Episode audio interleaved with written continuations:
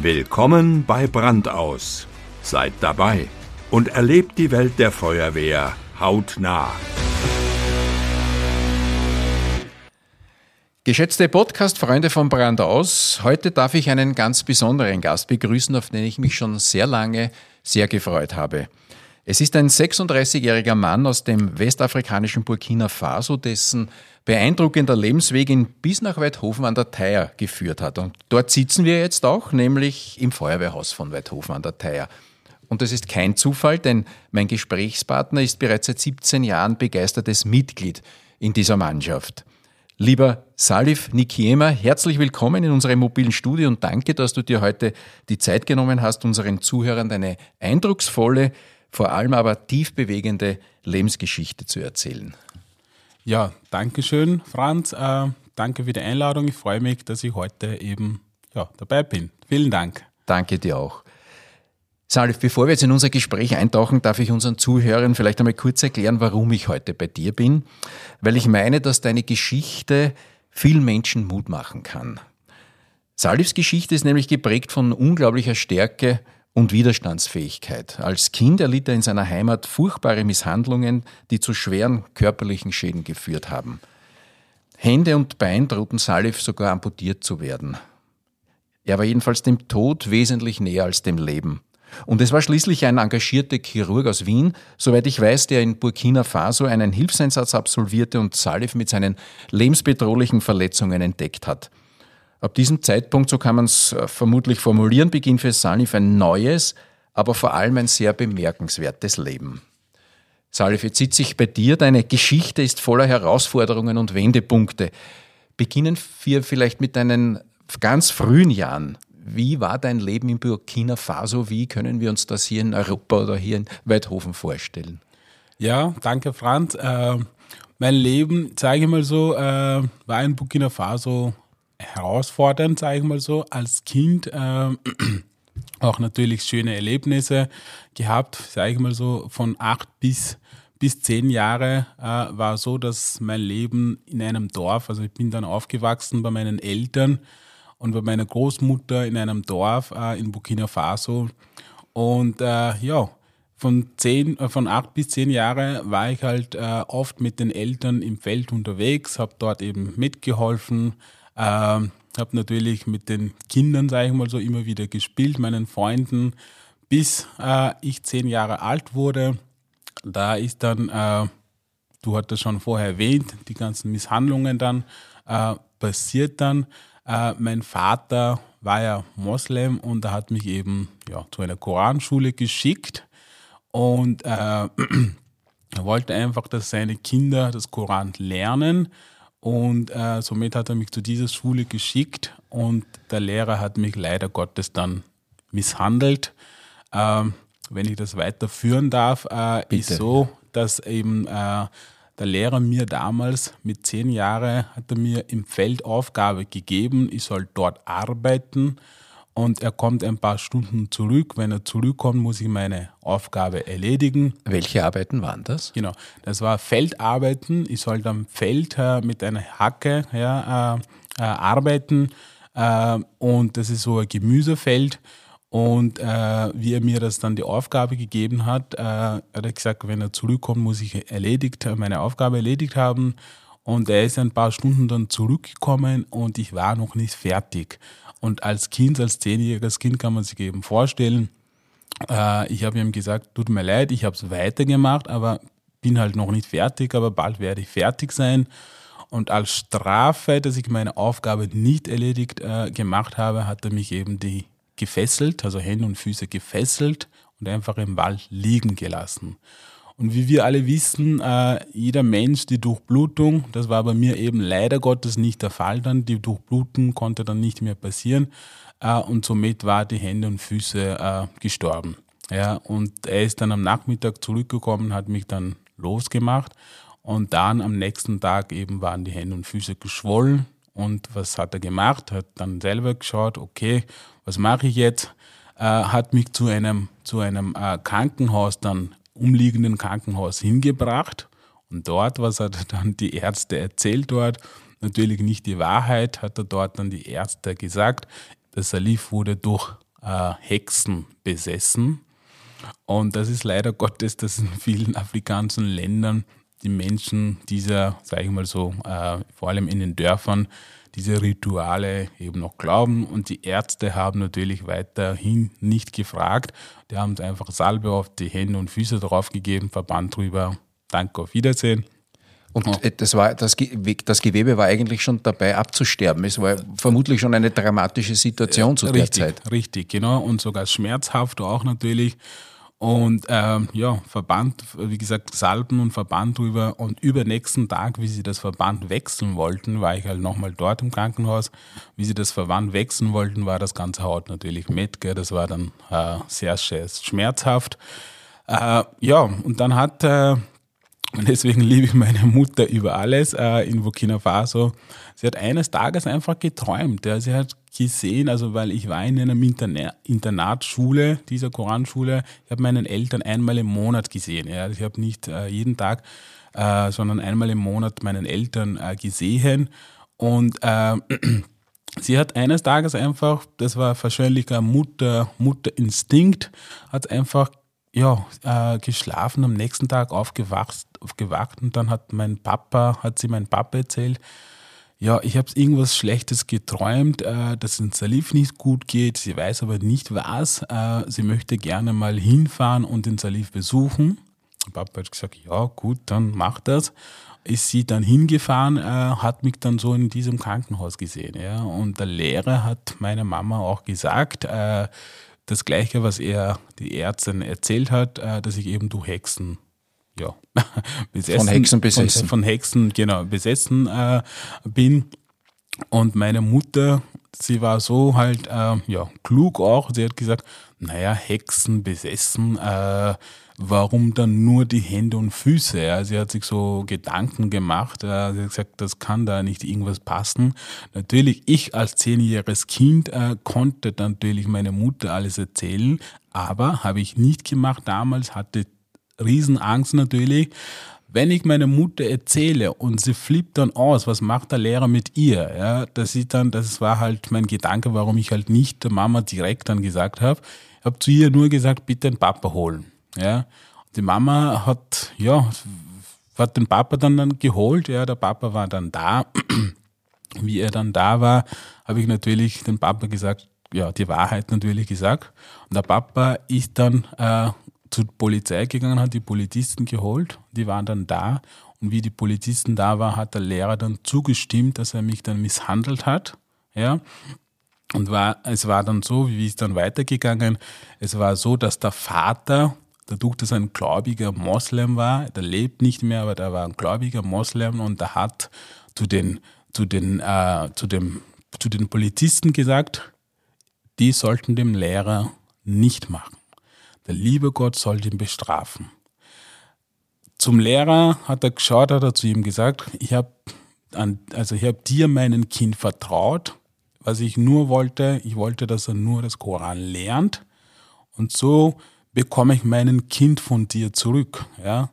Ich habe dir, der hatte, er war gesund, hat Füße, Hände und Füße war alles in Ordnung und so bekomme ich meinen Kind zurück.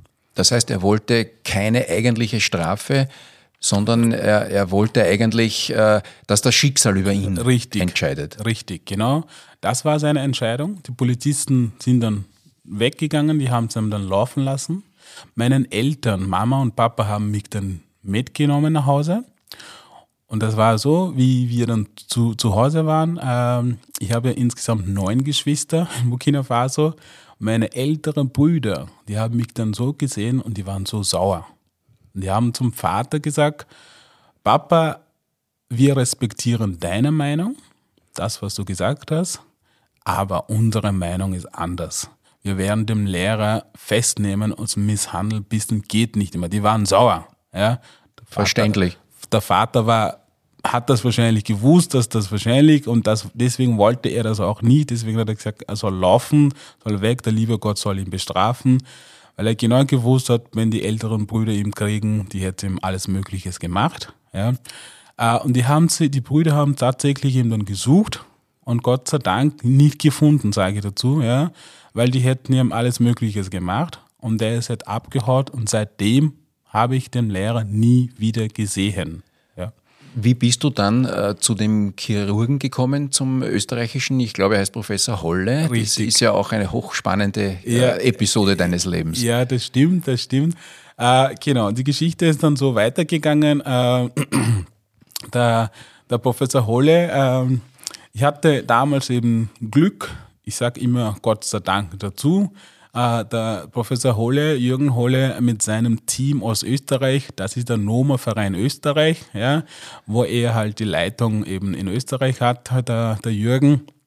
Und er ist damals äh, mit seinem Team nach Burkina Faso geflogen und äh, hat dort eben Nome-Kinder operiert. Also ein Hilfsprojekt, Hilfsprojekt. das Professor Holle selbst irgendwann einmal initiiert hat. Ja, richtig, genau, so ist es.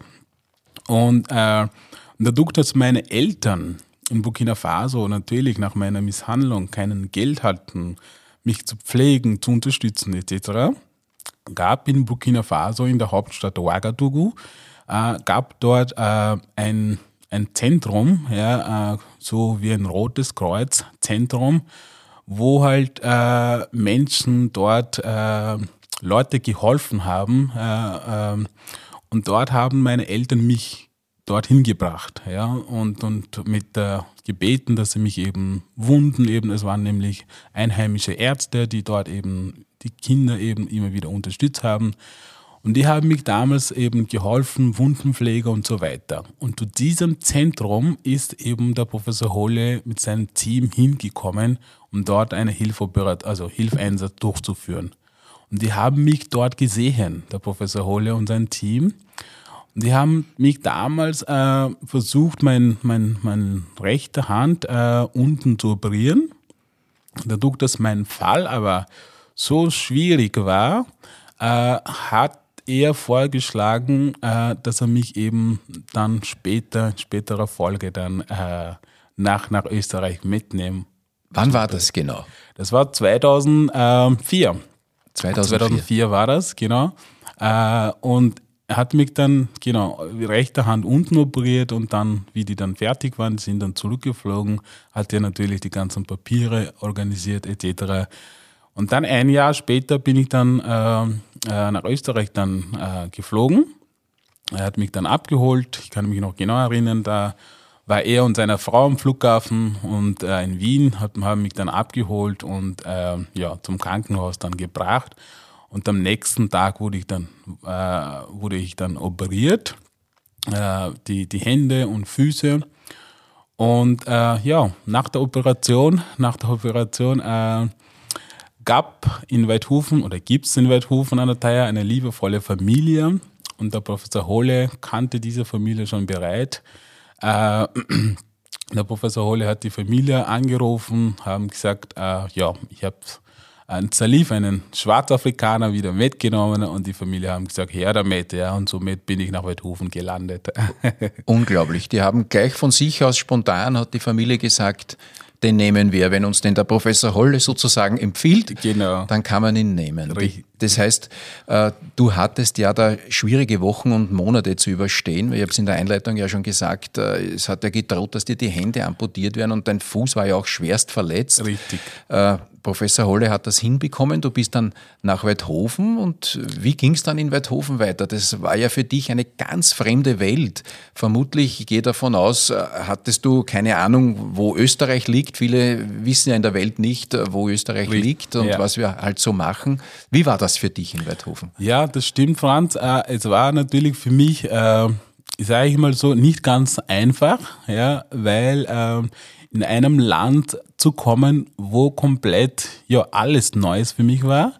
Äh, in erster Linie die Sprache, ja, komplett fremd. Äh, zweitens äh, das Klima, ja, äh, sehr kalt.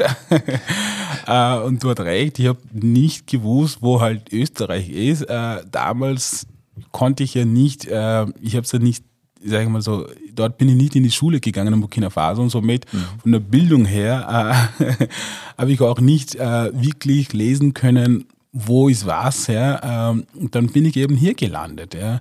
Das war für mich wie, ich sage mal so, wie ein neugeborenes Kind, ja, der einfach von Anfang alles lernen muss. Ja. Und äh, ich habe aber Gott sei Dank, muss ich dazu sagen, bin sehr dankbar durch die Familie eben, ja, äh, wie ich dann, die Familie, die mich aufgenommen haben, ja, und durch deren Freunde, ja, und, und, und natürlich durch später dann, äh, dadurch später, dass ich selber auch dann Freunde gefunden habe, ist das alles schnell gegangen. Es ist dann, es war für mich am Anfang schon sehr schwierig, äh, mit der Kommunikation, äh, Gott sei Dank, die Familie, die mich aufgenommen haben, Papa kann ein bisschen Französisch und somit konnten wir halt, weil die Burkina Faso die Amtssprache Französisch ist, konnten wir immer wieder ein bisschen Französisch reden, ja, mhm. äh, mit, mit, Papa hier in Österreich. Ähm, aber sonst haben wir halt äh, die Kinder mit mir versucht am Anfang eben Deutsch zu sprechen. Äh, ich kann mich noch erinnern, damals der erster Schnee, wie er dann gekommen ist. Ich bin im Hof gestanden, habe dann nach oben geschaut. Ja, was ist das? Ja, das, ist, das war für mich neu. Die Mama hat noch ein Foto zu Hause, glaube ich, was sie dann gemacht hat. Äh, ja, das war halt für mich so der Schritt.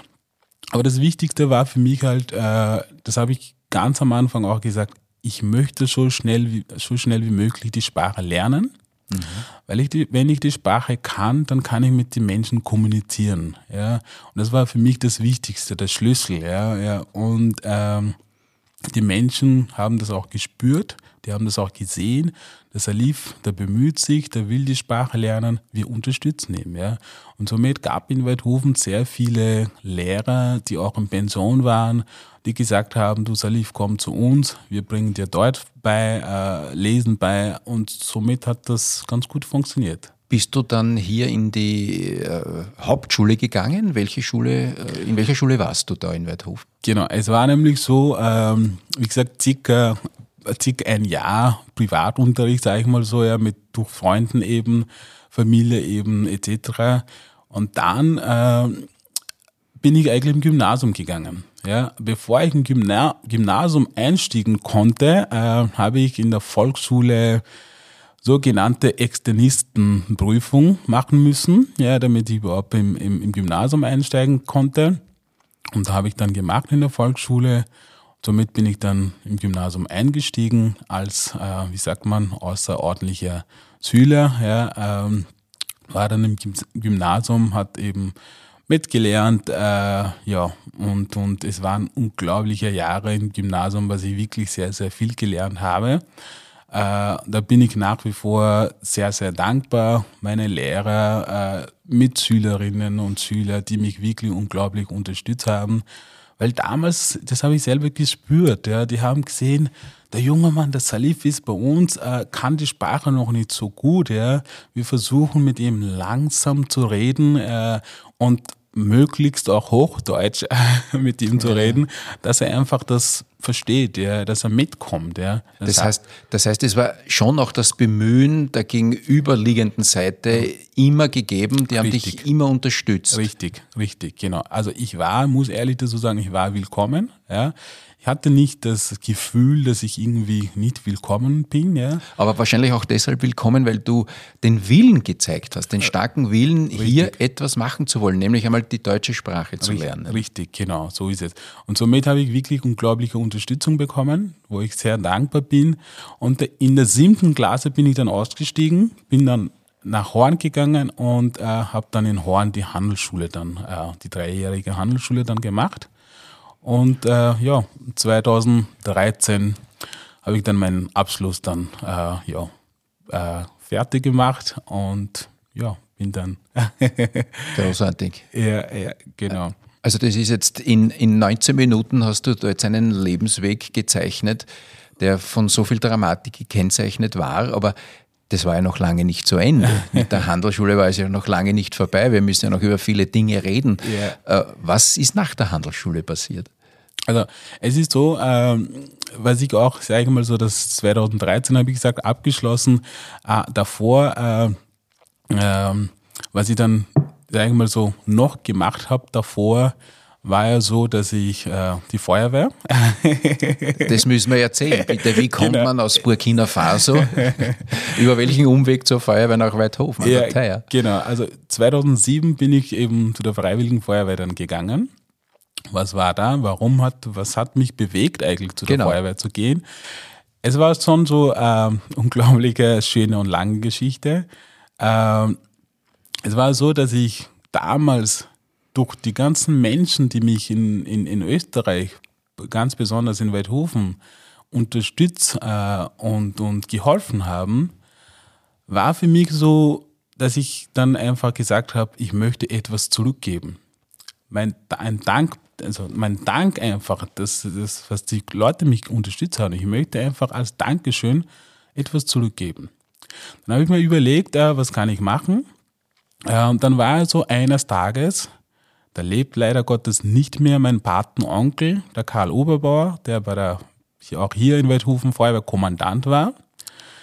Weil so äh, kannte eben meine Adoptivfamilie äh, und ich war öfter bei ihm zu Hause. Ja.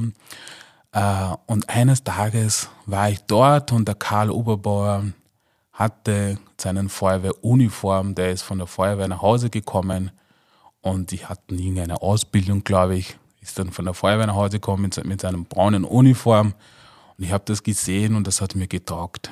Dann habe ich ihn gefragt, äh, wo warst du? Ja, bei der Feuerwehr. Und dann habe ich ihn gefragt, wie kann man eigentlich zu einer Feuerwehr gehen? Ähm, und er hat gesagt, ja, das ist eine freiwillige Feuerwehr, ja, und das Wort steht auch, steckt auch drinnen, freiwillig, ja, das heißt, jeder kann zu der Feuerwehr gehen.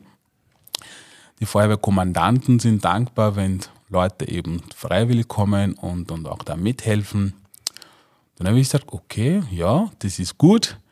Am Abend bin ich nach Hause gegangen, habe mit meinem jüngeren Bruder, der Ferdinand, geredet, bin zu ihm dann im Zimmer gegangen, wir verstehen uns sehr, sehr gut.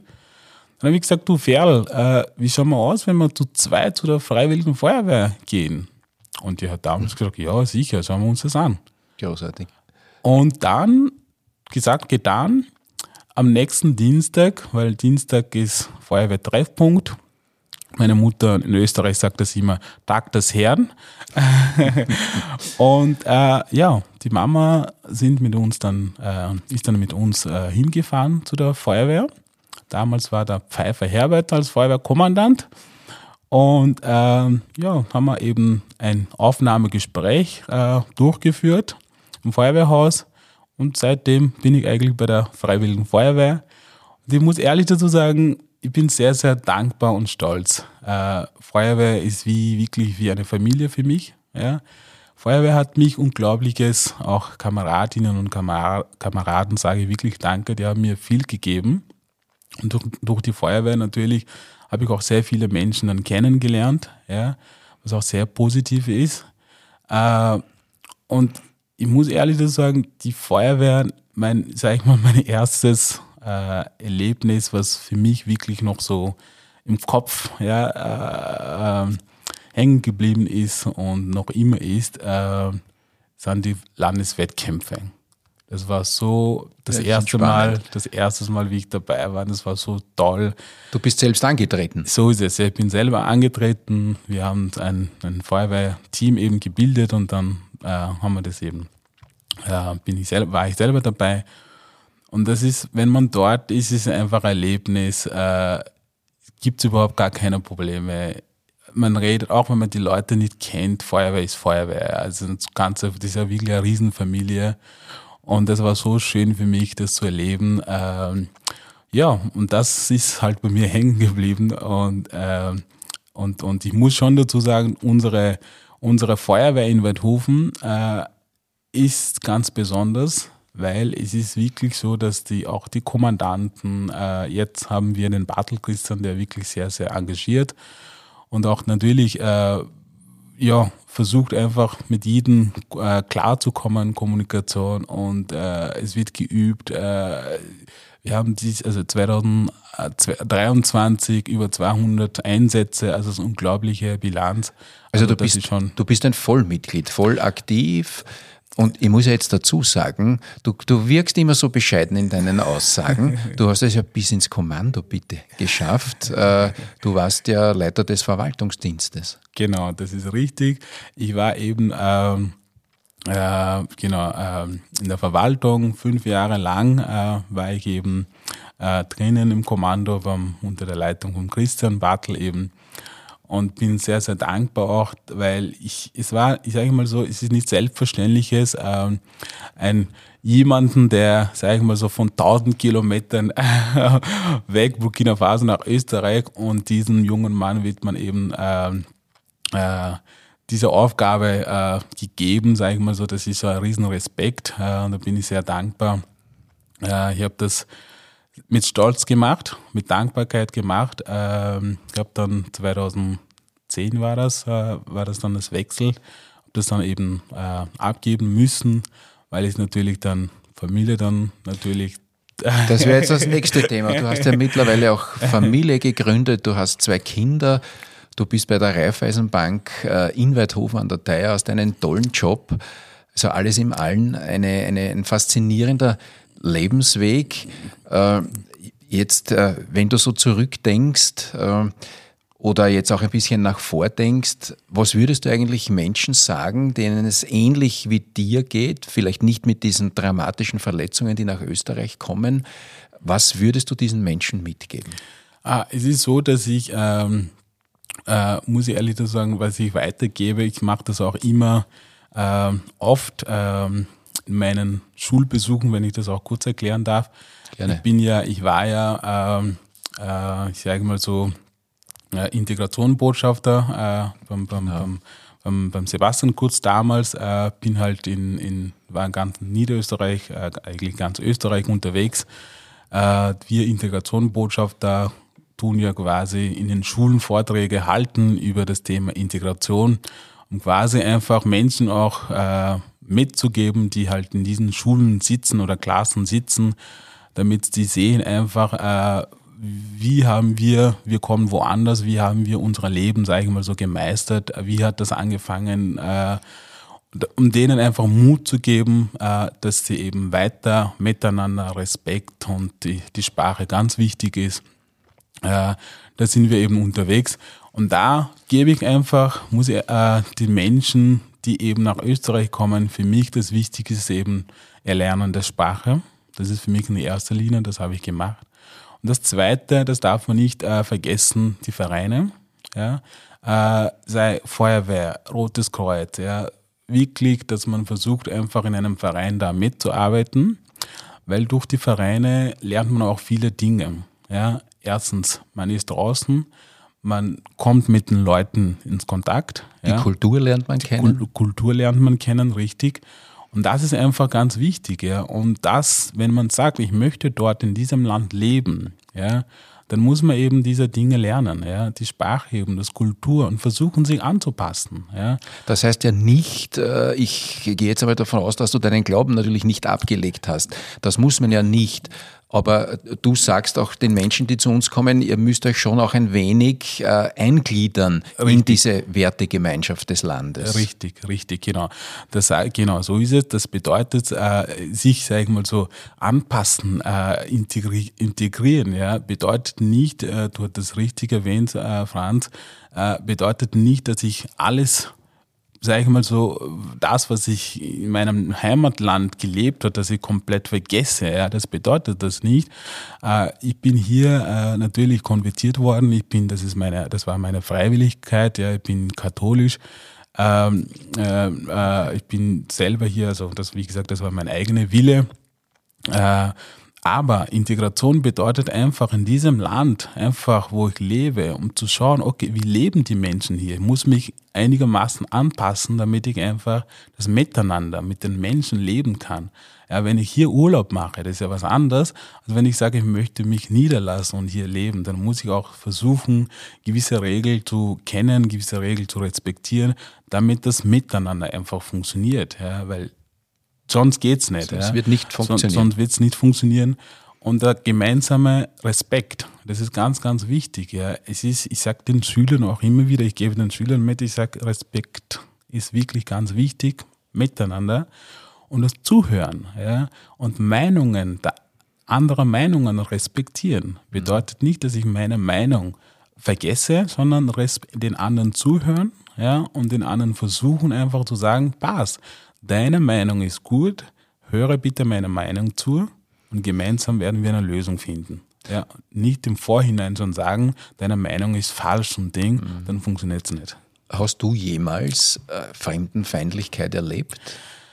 Ich muss ehrlich dazu sagen, äh, Gott sei Dank nicht. Gott sei Dank nicht, ja. Wobei viele eigentlich immer wieder sagen, wenn ich unterwegs bin, Salif, das wundert mich, vor allem im Wahlviertel. Okay. Dann sage ich, na, also grundsätzlich äh, muss ich ehrlich sagen, Gott sei Dank, klopf, klopf, äh, noch nie, ja, äh, wirklich vom Feinlichkeit, also irgendwo, wo ich hingegangen bin, dass ich gesagt habe, ich habe das irgendwie rassistisch oder so gespürt, ja, also ich musste ehrlich zu sagen, nie, ja, natürlich kommt immer wieder vor beim Fortgehen, dass du halt, ja, gut, das haben wir, da waren wir halt jung, ich meine, bin ja auch noch jung, aber werde ich so sehen. äh, beim Fortgehen, dass, ja, dass einige Wörter fallen, gell, ja, ja, das N-Wort fällt, ja, aber das ist für mich kein, kein Ding, ja, kein, kein, äh, kein rassistisches, was ich mal. Berührt dich das nicht? Nein, für mich ist einfach so Betrunkenheit, ja. Leute, die, wir sind alle fort, wir sind in einer Disco und tanzen, wir trinken, ja. Und wenn das passiert, dann passiert. Das ist für mich so, ich ist ja nicht so, dass ich wirklich komplett, für mich, ich denke mal, ich denke, wenn ich mit jemandem rede, sage ich mal so, der nüchtern ist und der das, das Wort zum Beispiel sagt, ja, dann ist es für mich, dass ich denjenigen anschaue und frage, weißt du eigentlich warum? Ja, das Wort, was du sagst, hast du einen Hintergrund. Was bedeutet, was das, bedeutet eigentlich? das? Ja? Mhm. Viele sagen das, aber haben keine Bedeutung, also haben keine Hintergrundwissen. Ja? Das Problem, was damals halt ja, passiert ist, ja, äh, Sklaverei, Sklaverei so ja, in Amerika und so weiter. Ja, aber viele wissen das ja gar nicht. Ja. Viele sagen es einfach einfach so und somit brauche ich mit diesen Leuten nicht diskutieren. Ja, also. du nimmst das, du nimmst das wirklich äh, sehr, wie soll ich sagen, ja, locker und du dramatisierst es nicht, wenn so etwas passiert und versuchst damit auch einigermaßen umzugehen. Was mich jetzt noch interessieren würde, schon langsam kommen wir leider zum Ende, was ja. mich interessieren würde, hast du noch Kontakt in deiner Heimat Burkina Faso? Ja, Kontakt habe ich. Ähm, wie du weißt, Franz, ich lebe in zwei Welten, ja, äh, Europa, Afrika. Und ich bin, also ich sag's immer dazu, ja, das ist halt dankbar. Ja, meine Dankbarkeit ähm, ist, dass ich wirklich diese zwei, diese zwei Möglichkeiten habe zwischen äh, Europa und, und äh, äh, Afrika, äh, weil natürlich, ich habe noch Familie in Burkina Faso. Meine Mutter lebt noch unten mit den Geschwistern. Schön. Vater nicht mehr. Äh, und hier in, in, in Europa, in, in Österreich genauso. Ja. Familie hier, Papa und Mama, äh, die mich adoptiert haben. Geschwister hier genauso. Freunde hier genauso, in Burkina Faso genauso. Und somit sind diese beiden Ländern, möchte die Verbindung, möchte ich gerne die Verbindung halten, dass ich äh, die Möglichkeit habe, hin und her zu fliegen. Äh, ich habe es ja unten auch, wir haben es, also ich bin hier in Österreich äh, zu einem Verein gegangen, der heißt Stimmen für Afrika. Das hat eine Dame das äh, damals gegründet, Horst Zwettel. Was machen wir in diesem Verein? Ähm, wir arbeiten für zwei Länder, Burkina Faso und, und, und Benin. Und für Projekte in Burkina Faso bin ich eben zuständig. Ähm, und wir haben bereits in, in Burkina Faso äh, Brunnen gebaut, bis jetzt vier Brunnen erfolgreich durchgesetzt, äh, umgesetzt äh, und äh, eine Krankenstation für die Menschen äh, bauen lassen. Auch in die, also dort in dem Dorf, wo meine Mutter ursprünglich her äh. Und die Menschen, du kannst dir gar nicht vorstellen, Franz, es ist unglaublich schön, äh, damals, wie wir die erste Bohnenbohrung durchgeführt haben. Die Menschen waren so dankbar, dass die Wasser haben, dass das Wasser gefunden wurde. Das ist für denen Kilometer mit den Kanistern weit, weit gehen, damit die Wasser holen können zum Kochen, zum Waschen. Ja. Wir haben das Glück, gingen hin und dran auf, das Wasser kommt raus. Ja. Und die Leute waren so dankbar. Ja. damals, wenn ich habe die Fotos äh, mitgenommen, ich, ich, dokumentiere das immer und ich zeige auch den Menschen hier, die mich eben unterstützen, äh, diese Projekte eben durchführen zu können. Äh, und es waren auch einige Weidhofener, einige aus Österreich, die mit mir auch runtergeflogen sind, auch die Projekte angeschaut haben.